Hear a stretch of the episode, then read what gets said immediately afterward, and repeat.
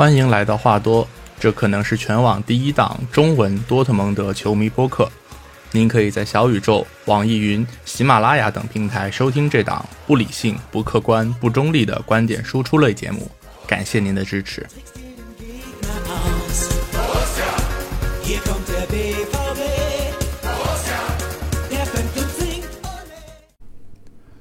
呃，大家好，欢迎来到新一期的话多，我是 Steven。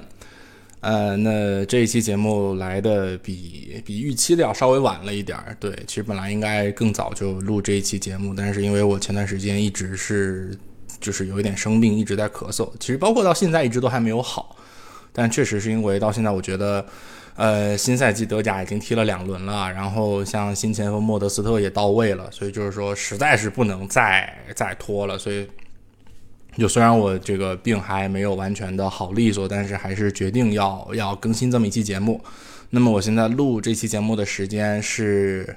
呃，我这边是周五的晚上，北京时间应该是周六的凌晨，就是第二轮刚刚踢完客场踢完弗莱堡的这场比赛结束之后，那么立马就来开始录。呃，首先先简单的讲一下刚刚结束的这场对弗莱堡的比赛吧。其实我觉得，就像我在标题里面讲的，就是，呃，三比一客场三比一逆转击败弗莱堡的这场比赛，是一场怎么说，充满了玄，从某种程度上来讲，可以说是充满玄学意味的比赛。对，就是，呃，上半场球队是一个落后的状态进入到下半场，然后在下半场，特尔基奇不断的通过人员调整来试图改变场上的局面。那最终呢，也是通过三个替补上场的球员基滕斯、穆科科和沃尔夫三个替补上场的球员打进的进球，来成功的逆转了比赛。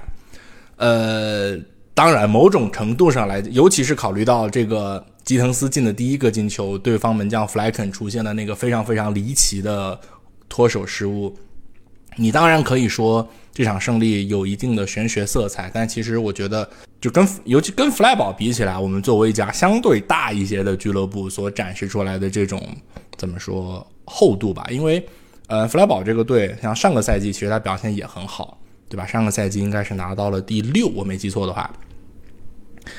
呃，然后像这个赛季也是又做了一些人员的补充，比如像日本的唐安绿，然后包括这个原来奥格斯堡的前锋格里格里奇，就是今年进球的这个呃这个弗莱堡的前锋，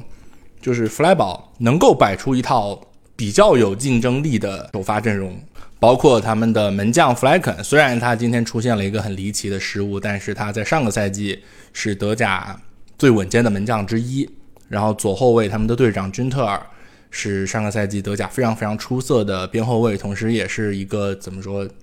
能够摸到德国国家队边缘的这么一个人物吧。然后像中后卫，他们新签回来，虽然卖掉了施洛特贝克，但是签回来了金特尔，同样也是德国国脚。然后在中前场，包括像格里夫，呃，上个赛季也进过我们非常精彩的任意球，也是有一很有特点的一个德国意大利的混血球员。然后像同样非常有特点的、很能带的日本的边锋唐安绿等等等等。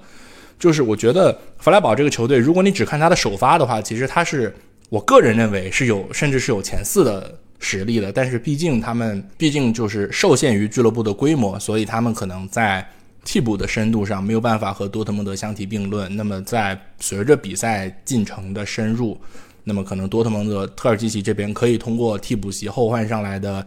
布兰特呀、吉滕斯呀、穆科科啊这些球员去改变比赛的战局，但是对于施特赖希来说，他手上可以打的牌其实并没有那么的多，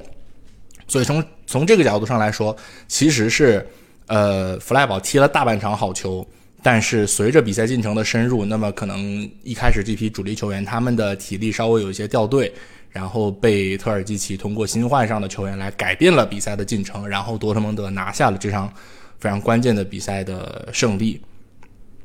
嗯，大概大概就是这样。然后这场比赛其实那个丢球，我觉得还是挺挺怎么说，挺不能接受的。当时应该是一个角球的二次进攻，所以弗莱堡很多后场的队员还没有退回去。然后他们的队长君特尔在左路是一个四十五度的长传，一个四十五度的传中，找到了后点的金特尔。然后金特尔头球摆渡摆回了摆回了中路，摆回了这个球门中间的位置。然后格里高里奇。又很聪明的头球顶了一个反角度。这个时候，其实科贝尔的重心已经被他骗到了，科贝尔已经准备去扑近角了，但是他很聪明的顶了一个反角，所以科贝尔其实也没有办法再去做第二，也没有办法去迅速的更改重心去飞身去扑那个顶到远角的球。所以确实，格里高里奇这个球顶得非常的聪明，但是从另外一个角度来说，这个球其实你多特蒙德在禁区里面是有很多防守队员的。你的两个中卫，包括边后卫等等等等，很多防守队员其实都在你的禁区里面，但是就这样被对手的两个球员在你的禁区里面以一种空中接力的方式，带一点戏，就是有点被他玩弄于股掌之间的那种感觉，丢掉了这么一个头球，其实我觉得是不太能够不太能够接受的，尤其考虑到你的两个中卫胡梅尔斯和施洛特贝克，对吧？一个是新锐国脚，一个是老牌国脚，其实都是在德甲响当当数得上的中后卫。那么你作为一个德甲顶级水平的中后卫，在防攻上面做出这种表现，我觉得是很难很难接受的。对，呃，都稍稍稍微讲了一下这个这个丢球，然后这场其实我觉得还有一个，嗯，怎么说，有一点积极的一个因素是，呃，能够看到上一场，其实上一场已经有看到，但是这场有延续的，就是就非常明显能够看到球队这种成体系的前场逼抢。我记得上半场有一个球，我印象很深，就是大概三十分钟左右，当时是罗伊斯通过前场逼抢，把对手的球员逼到了我们的呃差不多右侧底线的这个位置，然后呢逼到他没办法，他只能开大脚。那因为这个时候莫尼耶也，我们的右后卫莫尼耶也及时的上前卡住了那个球员短传出球的线路，所以他没有办法，他只能选择开大脚。但这个时候，格雷罗我不知道为什么，我我之前没有留意，反正他就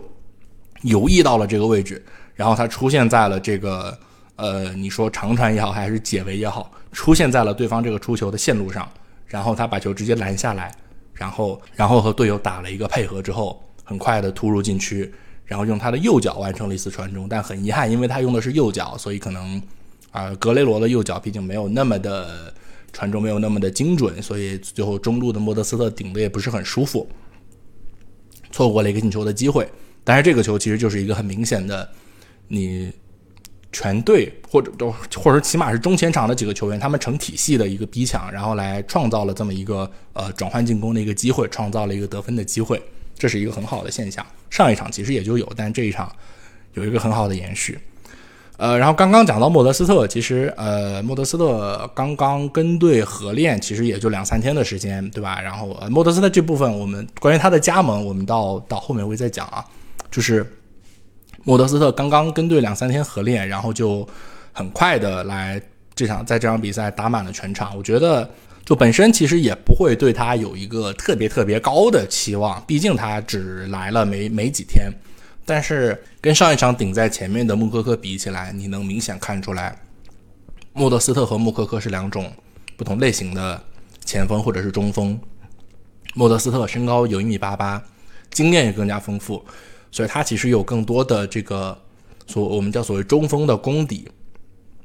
就是比如是可能稍微争个顶啊，或者是什么回撤来。拿球策应一下，做个球啊什么之类的，这方面你明显能够看出来，他有很多这方面的尝试。这个是穆科科所不具备的一个特点。当然，穆科科也有他的特点，是莫德斯特做不到的。这个咱们再说。所以，就单就这场比赛来看，我觉得，因为本身对莫德斯特就没有一个太高的期待，所以我觉得这场其实还是可以的。那当然，包括后面的比赛，可能也是希望他能够呃跟球队有尽量多的磨合，能够跟球队。怎么说？融入到球队的体系之后，然后可能再去期待他有更多，呃，在进攻方面的建树。好，那这一场，呃，三比一弗莱堡的这场比赛就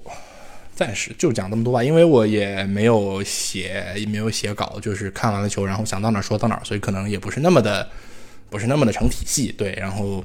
好，然后我们来到下一趴，就是我们来再来回顾一下上一周对药厂的。呃，这场呃上赛季德呃这赛季德甲第一轮的这场比赛，呃，我们从积极和消极两个层面来说，积极方面，首先呃就是像我刚才也讲了，就是团队以团队协作的这种高位逼抢和转换进攻，能够打出来很多的进攻机会，创造出来了一些机会，这一点确实还是呃做的相当不错的，这个在两场比赛当中其实也都有延续下来。那同时，呃，在上一场对药厂的比赛里面，其实也是我们看到了一些新人的表现。那说是一些，其实也就是啊，施洛特贝克和呃阿德耶米。呃，施洛特贝克上一场在打药厂的时候，其实他踢的真的非常不错，就是防守端几乎没有什么失误，然后进攻端呢也展现了一定的脚下出球的技术。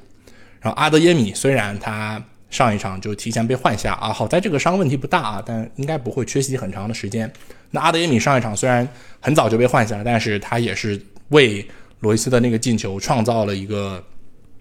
怎么说？呃，这个进球有他很大的功劳吧？就大家也能看出来他在边路的一个的一个作用。那另外还想讲一下，就是马伦，因为 我觉得某种程度上来讲，马伦也可以，你可以认为他是一个今年的新人，因为虽然他是去年就来了，但是他。马伦今年包括他在赛季初热身赛的表现，然后包括到赛季初这几些比赛的表现，我觉得能够看出来他跟去年有明显的改观，就他身体状况好了很多，然后能够在边路有很多的突破跟杀伤，包括他跟队友之间的这个配合也比上个赛季更加的熟练，更加的到位。我觉得从这个角度上来说，你也可以认为马伦是一个新人。嗯，然后说完了新人的表现，然后其实。呃，这个赛季我觉得有一个很大的进步，就是有一个很很让人放心的一条中轴线。门将科贝尔不用说了，不管是上一轮，不管是上个赛季，还是说这个赛季第一轮打药厂，包括第二轮打这个弗莱堡，科贝尔的表现都是没得挑的，他的表现非常的出色。虽然打弗莱堡这场对我刚才讲这个丢球，多少有他一定的责任，就是他被被骗到了提前去做了这个重心的转换。呃，但是他也是扑了一些很有威胁的射门的。科贝尔这个不用说了，大家都很多人已经心甘情愿的在喊爹了。对，然后呃，中轴线接下来就是中后卫，中后卫施罗特贝克刚才也说了，非常年轻，但是展现出了和年龄很不相符的这种老练。呃，上一场我看的是咪咕的解说，那个解说秦优夏说，呃，施罗特贝克在场上的那个。比赛的感觉非常像年轻时候的胡梅尔斯，这个我也很认同。就是我觉得，呃，类型有很多的相似之处。那施罗特贝克再往前，呃，可能达胡德跟贝林厄姆怎么说？就开季这几场比赛来讲，我觉得稍微稍微差一点吧，或者说可能因为对他们期待太高了，所以稍微差一点。然后前面罗伊斯和穆科科，罗伊斯，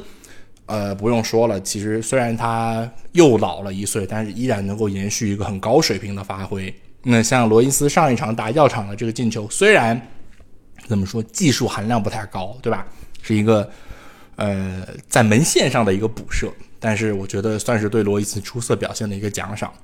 那穆科科上一场，穆科科表现比赛态度非常的端正，很好的完成了教练给他布置的这个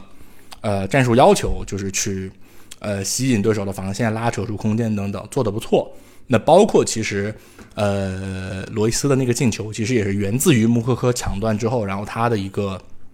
四传四射吧，然后阿德耶米在射门，然后再被挡，然后罗伊斯在门前的补射。那呃，穆科科上一场算是有一个怎么说间接助攻或者说策动策动进球的一个一次传球。那像这一场，穆科科又是呃打进了一个进球，替补出场打进了一个进球。所以穆科科其实，在我们知道上一次特尔季奇救火的时候，穆科科其实就得到了很多的出场机会，而且踢得还不错。但是在罗泽手下，他被冷藏了很长时间。那现在特尔季奇重新拿回到这个教鞭，能看到其实穆科科在他的手下还是踢的呃比较自如的。其实现在也有新闻说，呃，球队已经给穆科科提供了一份比较长期的续约合同，但是他可能。暂时还想再观望一下，他想知道自己在球队里面到底是一个呃什么样的定位。但其实也希望能够通过最近这两场还不错的表现，能够怎么说让球队加快和穆科科续约的这个进程吧。希望是这样。那毕竟是自己家培养出来的球员嘛。呃，然后如果要综合说一下一些让人不太满意的方面，让人不太满意的方面，我觉得。最值得批评的就是个别球员的状态，或者说他们展现出来的水平。那首先必须要批评的就是阿扎尔和格雷罗。呃，格雷罗踢了两个九十分钟，药厂和弗莱堡都踢了九十分钟。呃，然后呃，阿扎尔这边，呃，上一场是二十分钟左右吧，换了阿德呃啊对，换了阿德耶米出场。然后这场打弗莱堡是首发出场，但是。呃，大概六七十分钟的时候被吉登斯换下，这两个人都是肉眼可见的有下滑，状态非常非常差。不管是他们个人的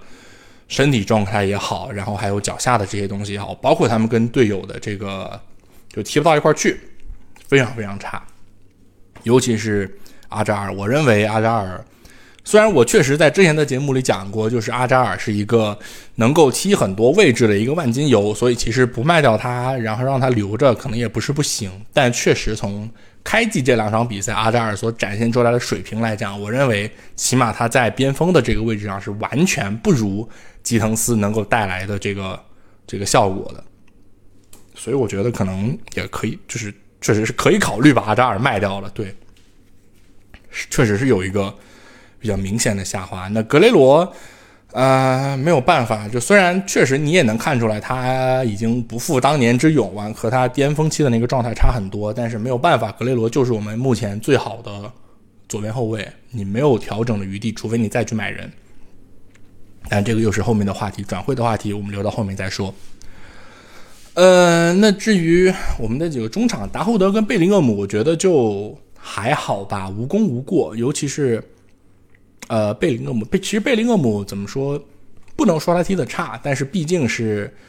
呃，球队重点要卖出去，这就对吧？就下一个阶段，球队最主要的工作就是把贝林厄姆卖出一个高价。那在这样的前提下，尤其这个赛季又把他提成了球队的第三队长，仅次于罗伊斯和胡梅尔斯。那么在这样的一种情况下，你贝林厄姆前两场的这个表现。在这样的一个期待值之下，贝林厄姆前两场的这个表现，我觉得是不太能够让人满意的。就是我我个人感觉啊，就是他可能在有的球的处理上有一点太过于的想要突出自己，所以导致一些球的处理上可能呃还有提升的空间。但这确实也是因为对他本身的要求比较高，所以可能对贝林厄姆的表现嗯不是非常的满意。嗯，OK，那。到这里算是把新赛季的前两场德甲稍微的简单的总结了一下。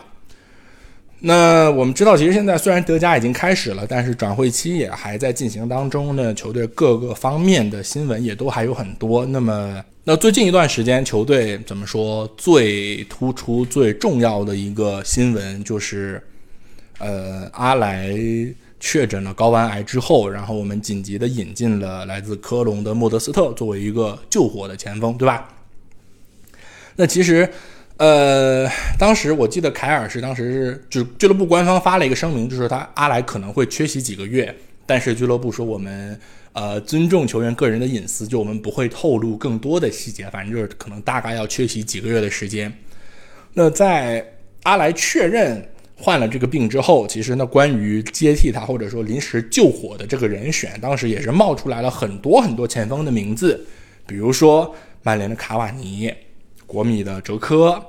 然后巴萨的德佩，然后包括在意甲踢得很不错的呃马竞主教练西蒙尼的儿子小西蒙尼，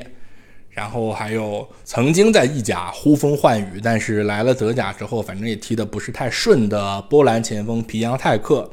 甚至是，嗯，曼联的超级巨星 C 罗，其实多多少少都有过一些，不管是球迷也好，还是媒体也好，都传出来过的名字。但最终敲定的是三十四岁的，曾经在中超踢过一年多的法国前锋莫德斯特。呃，其实这个很好理解，就是因为根据这个鲁尔新闻，包括 Sport One 这样他们非常资深、非常靠谱的。权威的媒体的说法，呃，俱乐部这边为这个临时救火、临时就是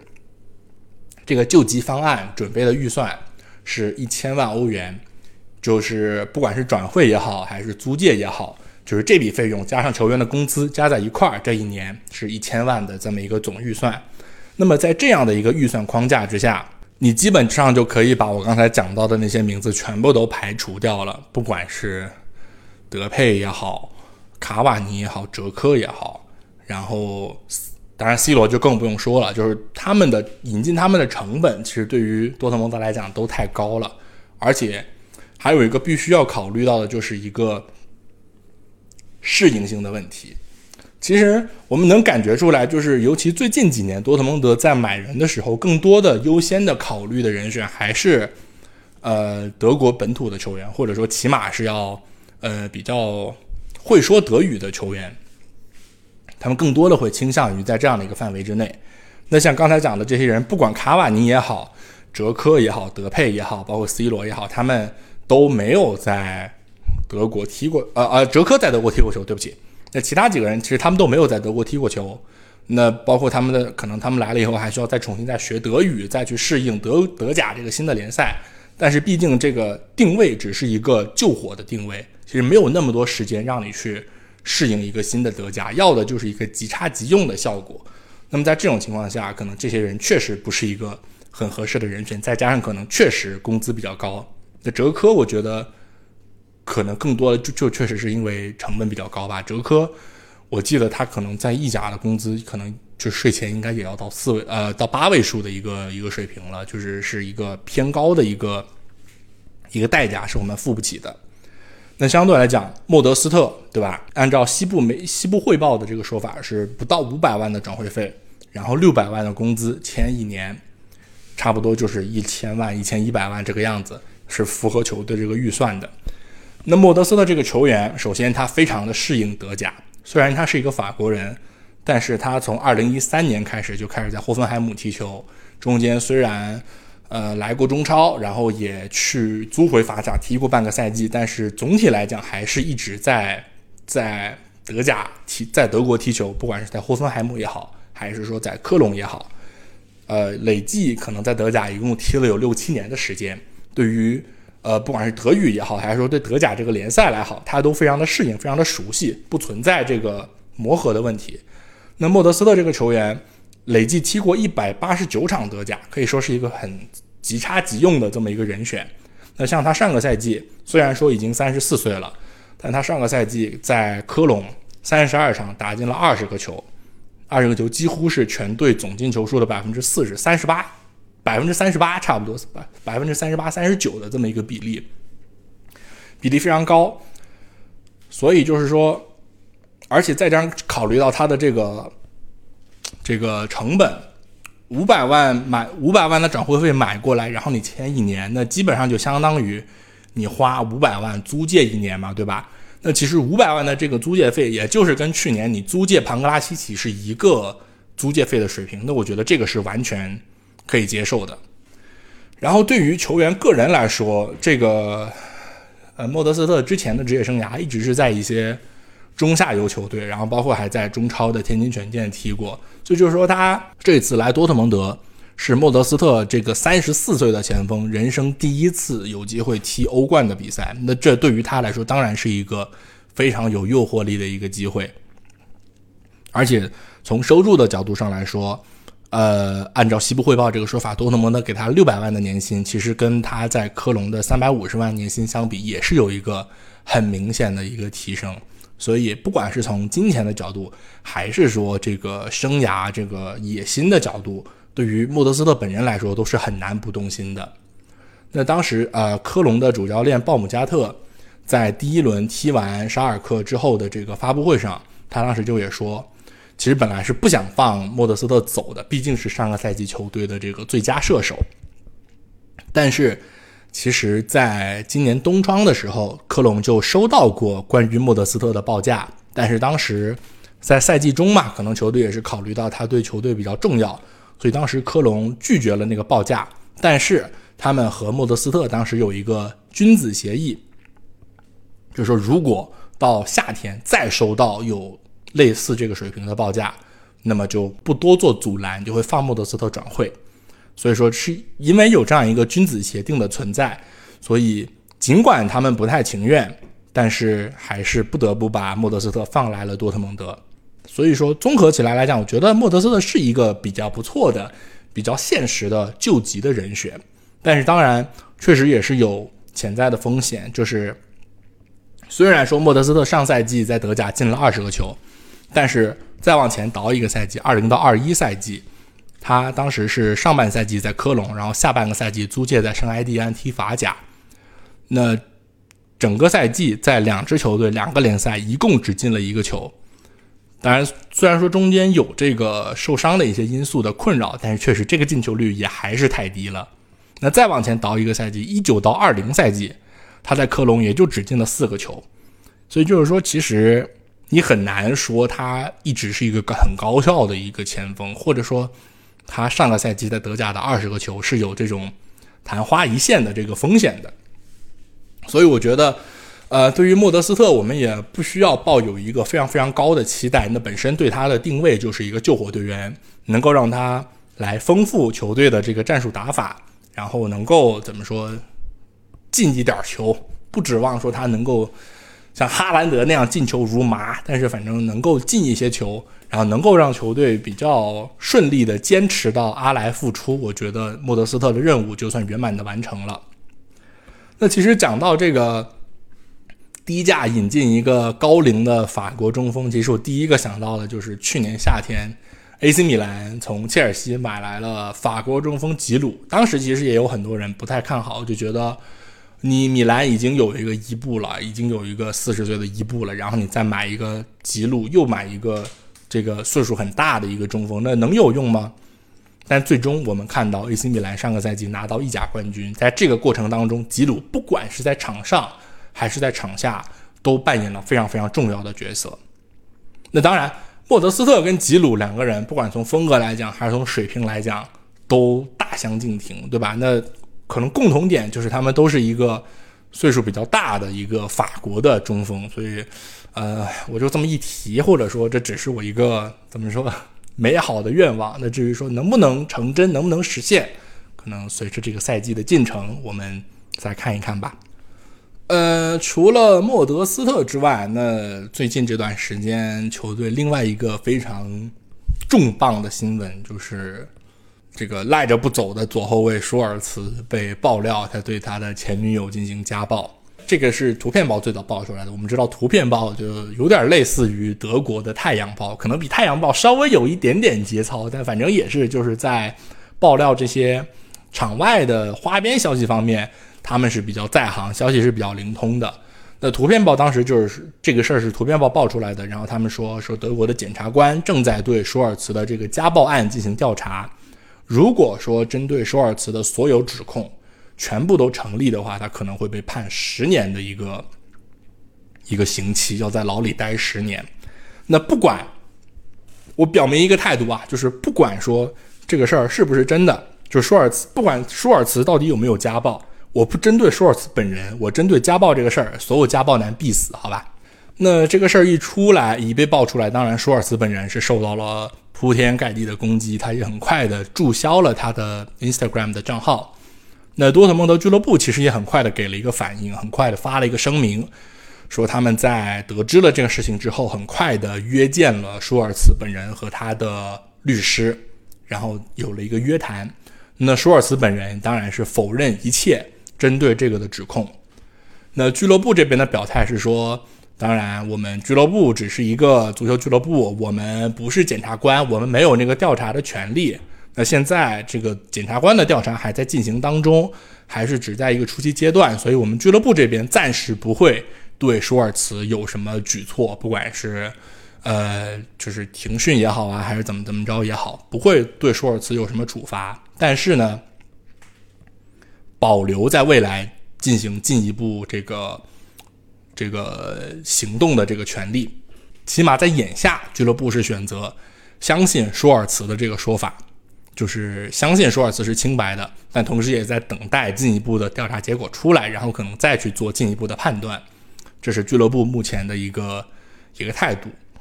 那其实足坛这种类似，不管是家暴也好，或者说一些其他的这个刑事案件也好。爆出来这样的事情的球员是有的，不管是像，呃，曼联的小朋友格林伍德，也好像也是被爆出来家暴吧？对，然后还有曼城的那个左后卫门迪，嗯，他当时应该是是强奸吧？好像是，也都是摊上了这种官司。但是我确实也不太了解英超，所以我不知道这些俱乐部他们是怎么处理这些球员的合同的关系的。所以呢，呃，如果有了解的朋友，可以稍微的给给我科普一下。对，因为。呃，我们知道舒尔茨这个球员跟您刚才讲的格林伍德和门迪是有本质上的区别的，就是舒尔茨是俱乐部在今年的夏天要着力的卖掉的，要着力清理掉的这么一个对象。他的这个六百万年薪是球队的一个很大的一个负担，他在场上没有办法为球队做出任何的贡献，球队想尽办法想在今年夏天把他脱手卖掉，但是在这个时候，舒尔茨出了一个这样的问题，那。今年夏天能不能卖掉就很难说了。那当然，如果说能够通过这样的一个事儿，然后用一个成本以以这个家暴的案件为契机，然后以一个比较低的成本把舒尔茨解约掉，那我觉得可能对俱乐部来讲会是一个比较好的结果。呃，在这个事情爆出来之后，呃，鲁尔新闻也是采访了舒尔茨的前女友。这个叫 J 女士吧，就是为了保护这个受害人的隐私。那在这个采访里面，这个 J 女士是对舒尔茨进行了进一步的指控，提供了更多的家暴的细节。那其实这个，呃，我不知道在这个博客里讲是不是合适，但确实就是他所描述的这些细节是比较的令人发指的。比如说，呃。揪着这个 J 女士的头发往地上摔呀，然后或者说掐她的脖子呀，甚至是在这位 J 女士怀孕的时候踹她的肚子呀，然后，当然肚子里的孩子是舒尔茨本人的啊。然后在他们的孩子出生之后，舒尔茨还会辱骂这个刚刚出生的孩子，给孩子他妈，也就是这个 J 女士发发信息说：“我希望他跟你一样死掉。”就是类似一些这样的非常非常恶劣的行径。从这当然就是从这些这女士提供的说辞来看，舒尔茨的行为非常的恶劣。但是我觉得有必要再一次强调，就这个是受害者他这方面的一个表态。虽然说我们对于这个性侵也好，包括家暴也好，应该是一个零容忍的一个态度，但是我觉得从事实判断的角度上来讲，你起码应该。两边的消息，两边的说法都听一听，所以我们不能单方面的听了这女士的这个说法就确认说舒尔茨就是一个家暴犯。那究竟真实情况怎么样？可能还是要等到德国的检方他们有了进一步的呃调查之后，然后再去得出一个结论，我们再去做进一步的判断，说舒尔茨到底是不是一个可耻的家暴男？好吧？嗯，舒尔茨家暴的新闻就就稍微说到这儿。然后最近还有一个小事儿是，多特蒙德的首席球探皮拉瓦是跳槽到了拜仁慕尼黑。这笔跳槽其实闹的是相当的不愉快。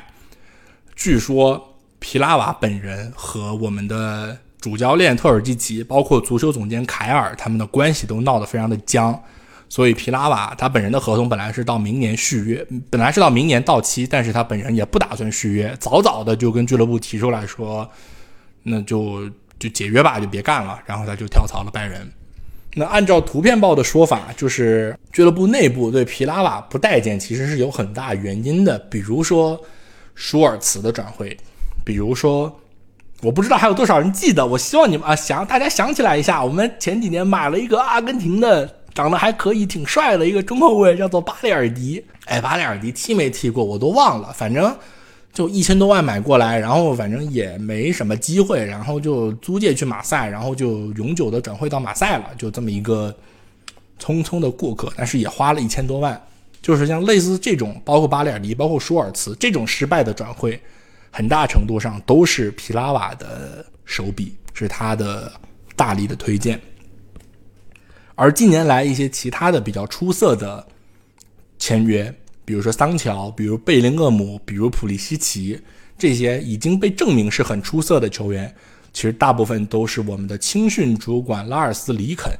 在他的主导下进行的。所以说，起码皮拉瓦在近几年的这个在球探方面的表现是不太能够让人满意的，所以可能跳槽也就跳了吧。呃，但是目前似乎是没有官方的消息来确认我们新的首席球探是谁。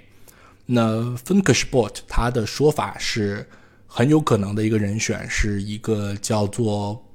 布瑟尔的一个，我不知道这个这个法语名字怎么翻，布就反正反正反正是一个今年夏天从拜仁跳槽过来的一个法国球探，好吧，就是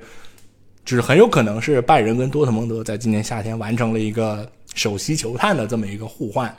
那这位可能的这个接班人，其实他是已经到多特蒙德来了，但是可能之前是作为一个普通的球探来的，但是现在有可能俱乐部会把他提拔作为一个首席球探。那虽然说这个大哥 Boozer 是一个法国人，但是他在德国有很长时间的工作，他之前在拜仁工作过四年半的时间，然后在之前在药厂也也待过，尤其是他在法国方面其实是有很不错的人脉的，包括。呃，拜仁现在的中后卫的新星，那个叫夸西吧，是吧？这个就是在这位球探的力主之下签过来的。包括他之前在药厂的时候，曾经签到了这个牙买加的边锋拜利，或者叫贝利，就是现在卖到了阿斯顿维拉的那个边锋。就这个球探其实也是，嗯，有一定水平的，好吧？当然，这个还没有正式的最终官宣，所以我们可以再稍微的等一等。嗯，关于转会还有一个还有一个点是，根据天空体育的报道，就说多特蒙德在这个转会窗不会再引进新的边后卫。呃，我们知道，其实在这今年夏天早些时候，球队是跟这个霍芬海姆的左后卫老姆新科的德国国脚是传了很长很长的时间，但确实也是怎么说掏不起这个钱吧？那最后老姆是现在已经去到了莱比锡。然后和莱比锡的这个边后左后卫安赫利尼奥相当于是来了一个兑换，所以老姆不用想了。那我们目前的这个边后卫人员配置，莫尼耶，嗯，勉强算一个合格的首发吧，可以勉强算。然后格雷罗，我们刚才也讲过，其实下滑非常非常的明显，就已经没有了当年的一个好状态。这是我们的两个主力，那替补就更没有值得信赖的人选了。如果你不去用埃姆雷詹，或者说你不去用。呃，像这场打弗莱堡替补上场的沃尔夫，不用他们来客串左右边后卫的话，你在边后卫的位置上就只能指望帕斯拉克。我认为这是不行的，就是我们在边后卫的这个位置上，不管是深度还是说水平，你都跟强队有一个非常非常明显的差距，我觉得这个是不能接受的。那当然，对吧？球队有球队的考量。原定的今年夏天的卖人计划，不管是卖舒尔茨也好，卖阿坎吉也好，啊，都卡住了，对吧？没有没有什么进展，那等于就是你花掉的钱收不回来，然后又突然多了一个这个阿莱得病的这个事儿，你又需要再额外的多花一笔钱。那站在球队的角度上来讲，他可能确实起码在今年是没有这个余力，没有这个或者说没有这个财力再去买一个。新的边后卫，这个可以理解，但是边后卫的水平和深度会在很大很大的程度上影响这支球队的上限。所以说，你可以今年夏天不买，但是边后卫这个位置上的怎么说一个换血或者说一个提高，是你一定一定一定要提上日程的这么一个安排。呃，最后还有一个小的一个小的转会传闻是说，多特蒙德重新燃起了对切尔西边锋奥多伊的兴趣。奥多伊这个名字其实去年夏天就跟球队传过，当时是说球队想要从切尔西租借这个英格兰边锋，但是最终没有成型。那现在又有一些英格兰那边的媒体，尤其是一些。呃，切尔西的跟队记者来爆出来说，多特蒙德想要通过租借或者是转会的方式来引进这个英格兰的边锋奥多伊。我觉得这个有这样的一个传闻，其实也很好理解，因为这个阿扎尔是个什么水平，这两场球看下来，大家心里都有数。那沃尔夫，我们刚才也讲了，可能更多会要去补边后卫的位置，像这一场也是在。在这个下半场开始的时候，是用沃尔夫来换下了莫尼耶，打一个右后卫的位置。那在这样的一个情况之下，我们能够打边锋的球员也就只剩下了马伦、阿德耶米和基滕斯。那在这样的一个人员配置下，我觉得想要再买进一个能够打两边边锋的球员，我觉得是很合理、很说得通的。但确实。呃，奥多伊这个球员，呃，水平怎么？因为我本身看英超看的很少，那包括这个球员，其实他也打比赛打的也很少，对吧？所以对于他到底是个啥水平，我也不太了解，不敢妄下定论。所以，但现在到转会期关闭，可能还有半个多月的时间，我们可以再观望一下，看看到转会窗结束的时候，球队会有什么新的新的转会操作。行，那这一期要讲的差不多也就讲到这么多吧。然后下一次什么时候更新，我们下一次再说，好吧？